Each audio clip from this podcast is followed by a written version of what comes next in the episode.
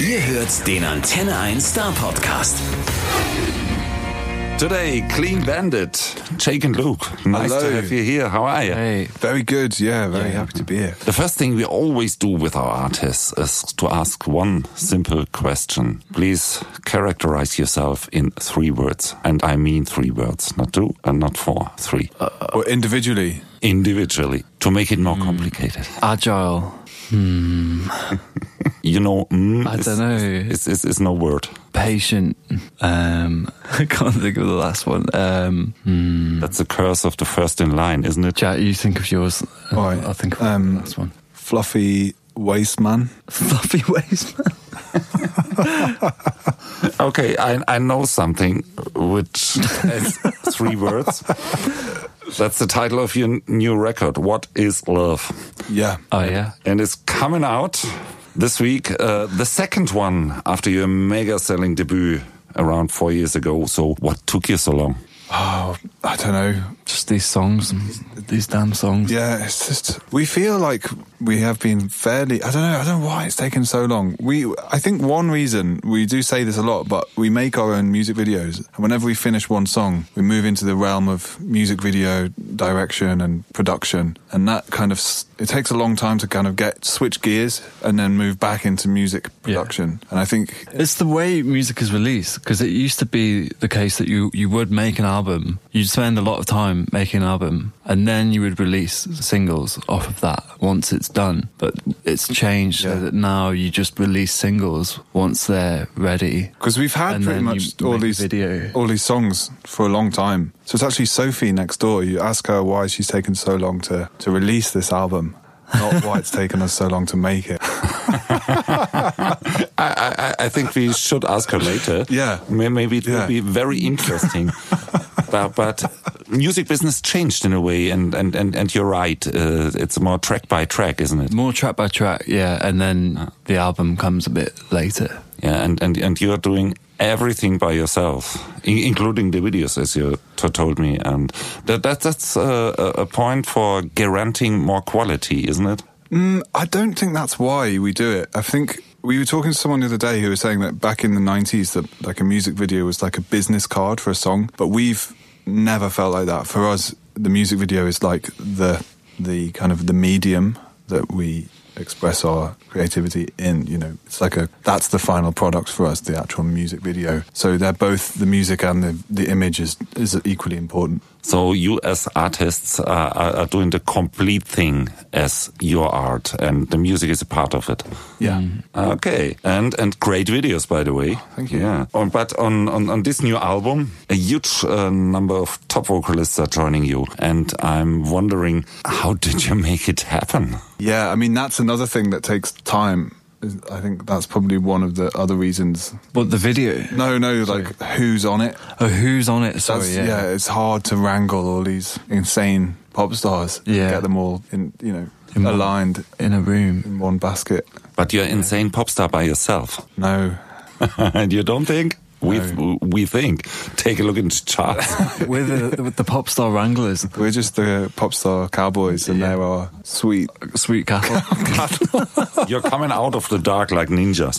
Yeah, okay. Jesus Christ. But uh, ev- ev- every of your vocalists said, "Oh, that's a good idea. I ever wanted to do a project uh, together with you." Was it uh, hard to, to to make some people join you? Um, no, it's always it's kind of fairly. I don't think it would be good if it was like a if it was ever a strain. I don't think that would ever be good for the music. If you know what I mean. If it if it had if we had to force someone to be in to do a session or pressure someone, it would not. I don't think it, it, that, all the relationships we have with the features featured artists we work with are very fluent. And with, with, with, with some Um, organic, artists, yeah. uh, you you do more than one song. Yeah, yeah. So like for example, the track uh, "Should Have Known Better" with Anne Marie on our album. That's um, we actually wrote that before Rockabye. I mean, we did a couple of tracks with with Jess, Jess Glynn as well, and there's some there's another Sean Ball track nicking, Secret knocking Shop. around. Yeah, but it's not on the. It's not re- to be released. It's not released yet. Yeah, That makes me kind of think uh, you're so nice and kind people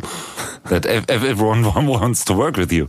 we would hope so, Uh, but we try and try and be kind and nice, but I don't know. yeah, Uh, the first appetizers uh, appetizers were uh, solo with Demi Lovato and, and, and Baby with uh, Marina from Marina and the Diamonds and Lloyd Lloyd Lloyd Fonsi. Yet without the album released, you are extreme successful, I think, with the new material. Did you expect this when you released it? Um, well, I mean, in in the sense that these tracks were already out. Yeah, we knew. Yeah, I mean, we we, knew. knew. the way that things work now. It's quite crazy in that you know you, we released a few singles from the album in advance of releasing the full album, and then I think they they add up to the kind of album success. So we already it's like hedging your bets. You know, we kind of knew that a few songs at least people like, and Yeah. yeah. Uh, yeah. It's a, it's a weird situation though. I think the music industry is quite in flux at the moment. It's quite strange like, time to be releasing making albums and Yeah, Uh, but, but, but, but, but I think music business is weird since the 50s, uh, yeah. Yeah, maybe. Hmm. last century. Yeah. So it's uh, all always the same. We may talk in five years about complete other topics around the music industry. Yeah. You don't know. The main topic of uh, the album is, is love that runs like it's thread through the whole album. Uh, please, please tell me a little more uh, specific about the house and why uh, it came to this uh, central theme. Um, well, I think it was quite an organic process. Um, it was each of these songs kind of took shape, and the lyrical content kind of it, it was. It always seems to be like a, a story or s- some kind of narrative ab- about a relationship, and that is what brings the kind of aspect of love into the song. It's not like let's write a love song and then we wrote No, I, I, I- seventeen love songs. You Yeah, know what I mean? I, I, I don't think that that- that's uh, they all are love songs. Yeah. but but, but the topic is always coming again. yeah. Love and relationship. But yeah. Yeah. that's just from working with so many different songwriters and you know different artists bringing their own kind of lyrical spin on this on that topic.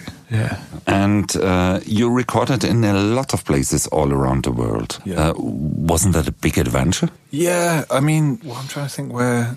Yeah, it has been all over the place. We've done so much traveling and so much. Tour- we were basically touring New Eyes for a long time, many, many years. So we've been reco- recording and making videos and making and touring all at the same time for so so many years. It's just kind of been quite a m like a jumbled up process, uh, and I think that's another reason that it's maybe things have been a bit slower for us Mm. but we still feel like we've done a lot in those four years, and and and taking it slow has meant that the ca- you know I think the cast list is, is we've managed to get like some amazing people to work with, and you can't really rush that kind of thing. People have their own you know their own timelines and their own kind of yeah, schedules, and but it's yeah it's cool. We've we've done it, we've finished it, and now we can start again. start again. Yeah, and, Do some and- more. and- and we are thinking about this like an adventure in weird and interesting places. I read, for example, you even recorded in a bathroom in Uganda.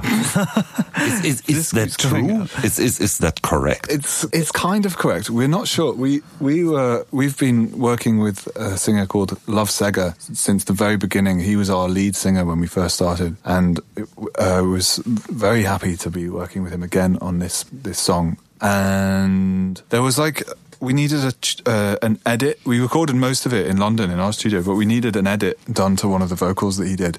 And he was in Uganda, where he's from, or his, where his family is from, and he um, sent us this vocal and it had this strange effect on it and it got dubbed the ugandan bathroom reverb because it just sounded like the inside of a bathroom and um, but we've no idea where it was he was definitely in uganda when he sent when he recorded it but if it was in a bathroom or if it was in a kitchen we don't know But I think we will, will believe it was a bathroom. We Because will, That's, that's, that's m- m- much Yeah. more interesting than a Definitely. cathedral, for example. Yeah. Ev- Everybody can very do it in a specific cathedral. Yeah. type of reverb Yeah. Yeah. that gives it that you know Yeah. that quality. That sound touch. It will be a very famous bathroom. One day, and, and, and, and a lot of Mm. many well-known musicians artists. will travel there. Yeah, okay. yeah, yeah. You had such a big success with your first album, so uh, didn't that raise uh, high expectations and and in a way uh, ki- kind of pressure to you, or was it easy working on? I don't know. I think the fact that it was like a surprise, the success we had on the, f- some of the first songs on the first album. We weren't trying to. I don't know. We, I meet we meet a lot of artists who are different, who have been like struggling to have that kind of success for a long time, and and that's been this like big plan for many years. But for us, I think we we kind of stumbled into it, and so At least we think that. We think that. Yeah, Grace might see it differently. Grace is more of a mastermind. She's probably been planning it all along. But she's not there. You can say whatever you want. We can say, yeah, we're free now. Let's talk about Grace. No.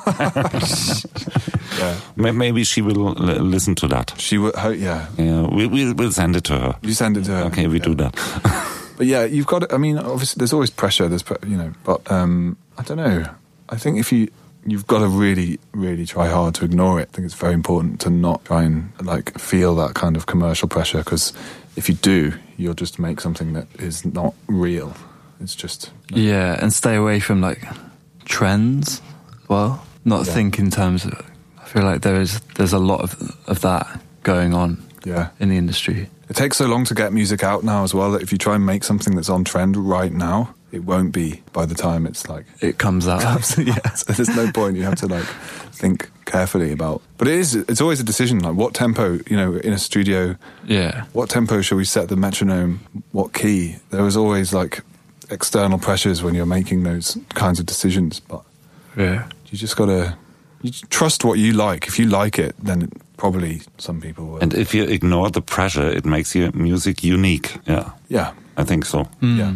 How do you get the inspiration for, for, for, for your songs? I uh, talked to a lot of artists, and some said, Hey, I work very disciplined uh, at from 9 till 12, uh, working on songs, and, and other people are saying, Hey, I wait till the inspiration is coming up to me. So, w- what is your way to get inspiration? think I often find it's the best. A lot of the best stuff happens when you're not trying. When you're trying not to think about it. So like ex- when you're on a tube or on a plane. Often when you're when you've got dead time, and then your mind starts to wander, and in that in that time you can do something really good. It's often hard when you're put on the spot. So always try and have a little setup ready to go. Always traveling with like a, you know, making sure you've got a little microphone or a little synth or whatever in the suitcase so that there's, whenever there's some dead time, you can strike Hmm. with a smash, A smash. a smash banging. Which is probably why most of our stuff is like on a you make it on a train. And then the video, we always try and make it. It's on all, train. always Like, based around like transport and like buses and Yeah. trams. tra- Yeah. Because on transports, you have time for your own. Yeah, Uh, okay. We want to make like a techno album now called like Transport. yeah. Oh yeah, we're gonna travel. Oh, we're gonna, we're gonna go to Germany, right? Wasn't that? Maybe you should take the, the Eurostar to make it fast enough. Yeah. Wait, what's that place where there's a? Um, it's like the slowest concert ever. Oh, yeah. We were gonna travel there. Yeah. There's, um, Where's that? Shit, what's he called? Um, oh damn! Can't remember his name. It's the composer, and he's set up this. like a contemporary. Com- what's he called though? Um, I can't remember. he did that so- that piece of music that's just silent, Oh, three um, minutes, something or other. oh, it's on the tip of my tongue. I remember. And and uh, this is a kind of a classical music It's work. classical music, but it's contemporary and, classic and, and, and Yeah. it's running on, I think. for six hundred years. Yeah, For a exactly. very long time. Yeah. and every like 30 years they change the note Yeah. it moves to the next note and we they were going to ch- play a new note a few months ago and we were going to go and see it see the key because they just take one key off and then press the next one and then that stays on for like 30 years we were going to I, I bet he didn't get the inspiration in the Eurostar. No. it's, it's more more more like uh, just high hiking in Wales or yeah anything. But what the hell is he called i will figure it We'll out figure out. We'll remember after the interview. I'm sure. We'll find out, and if one of the listeners knows, let us know. Okay. I, I think you like every of your songs, but I don't uh, think you like them all the same. So, what was the most needful song to you you ever did? needful Yeah, the the the, the one you had to do by heart, by mind, by everything. I think we have a different kind of relationship with the, the project. I don't feel like I have that kind of that, these That kind songs of drive. Yeah, they're diff- it's a different kind of relationship that I have with this music that, uh, you know, Clean Bandit. Um, So there's no I focus. feel on like every. I would say that, but maybe not you. I don't know, it's hard. Yeah, I mean, I didn't. I, don't, I haven't written any of these songs, so I don't really feel like uh, it's my place to say oh, I needed to do the, that drum beat, you know. But um, Yeah, but and for me, they're not my. I feel like they're not my stories either. You know, I'm there often. I write the music and the chords. Yeah. and you know, I help out with lyrics and f- help form so, you know structures and stuff like that, and and redact and edit stuff. But yeah, I don't know if I- I feel like any of these songs for me are like. Obviously, they're all great. yeah. Not to take away anything. They're not, or maybe we shouldn't be saying this. we should be saying that. But No, it's but you fair could enough, ask the 'cause we- question in a different way, and, and I don't know, out of or when we play them live. I don't know. I think maybe we ha- have, I, we could answer that question, or I could answer that question with the the video for Symphony that we made. That for me, I f- feel the, is the thing that we've done that I'm most proud of. Mm. And I guess so that whole music video and song, uh, the way that came about, and what that music video means and represents, it- yeah, for me is the most kind of tangible in terms of what you're saying about need, needing to do it. Yeah, that's yeah. So we never will uh, look at symphony in the way we did before. yeah, th- that, that's the effect of those questions and those answers. Uh, let, let, let's go back to touring. Uh, I looked on your website and you just announced three concerts. Oh, for the- cool. for, for, for the next couple of months, three. One in London, one in Bali, one in Brazil. Hmm. Uh, i- i- is there more to come? Yeah, I Yeah. mean, we're we, it- it's been a tricky because we've kind of in this process of just finishing music and re- and finishing videos and and releasing albums. We haven't really wanted to commit to too much in the next few months because we're we're pretty tired. I guess we have to start doing some touring, but the Bali one is more like an excuse to go to Bali and do some surfing, and the same with Brazil. we have a We're, our management have, try, have trying to play down the a, a, a very professional kind of excuse.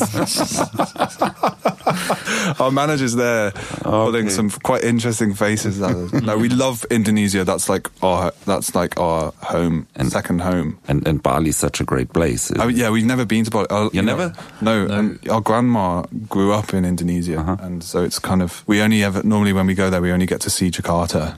Mm. We don't get to travel around, so we're pretty excited to actually explore a bit. Oh, I think you will love it. Absolutely. Ca come back when you stay there and tell me what you thought about it. Okay. okay. Um, we always want to know something about the musical socialization of the artist. So, uh, a tricky question. Maybe you don't remember, but maybe you do. Uh, what is the first song you ever bought? You ever bought by your own money? Um, mine was the Gorillas album, eponymous album. and mine was Cotton Eye Joe by Rednecks on tape. But I also I think the but did you say the first album? Or The music- first song. You, The first song. You ever gave away money, pocket money, anything that was. Yeah. I don't know whether my dad bought it for me or whether I was using my own pocket money. But that was definitely. Well, do you have an older answer there? okay, but, but, but, but it's okay. Cotton Eye Joe, why not? Why not? Do, do, do you still have any musical idols? Yeah. Yeah. Really? Yeah. Yeah. Uh, virtual idols like the Gorillas? Yeah, in a way. Yeah. I really, I, I think they're like, their creation is amazing. And they were like, it was kind of groundbreaking at the time. No one had done anything like that. Really cool. Yeah. My uh, Frank Zappa is my idol. Absolutely a person you can't fix on a style. Yeah. That, that makes him interesting. Yeah. Yeah. And the last question is a mind bank game question connected to this. Uh, we ask if you uh, had a chance to talk to anybody, fictional, non fictional, alive, dead, doesn't matter. Uh, who would it be and what would you talk about? A difficult question. in It's the a evening. very difficult because I suddenly think of a very deep, deep kind of difficult Maybe sh- we, we, we- we should have a couple of drinks and then ask again. Yeah, absolutely. I've been teetotal for the last five months, so that would be really nice. um, you got someone? No, I'm trying to think. Frank Zappa, maybe. I would love to talk to him. Hmm. That would be insane. And- Really- yeah, I- If you want to talk him, uh, with him about his lyrics, I I would be a, a very nice listener. really. We're very interested. Yeah, his lyrics are just ama- amazing. They're just yeah, I yeah, I'm very inspired. I want to become a dental floss tycoon and, and move to Montana. That's my uh, That's your dream. that's my dream. yeah. Okay, I, I don't hope that you do. I hope that you play in a couple of months. Yes. M- Maybe a concert around here. And so, Absolutely. so, so long, we're very happy with the new record. Oh, thank you very much. And, and thank you for being here. Thank you. Thank, See you next time. See you. Der Star Podcast bei Antenne 1.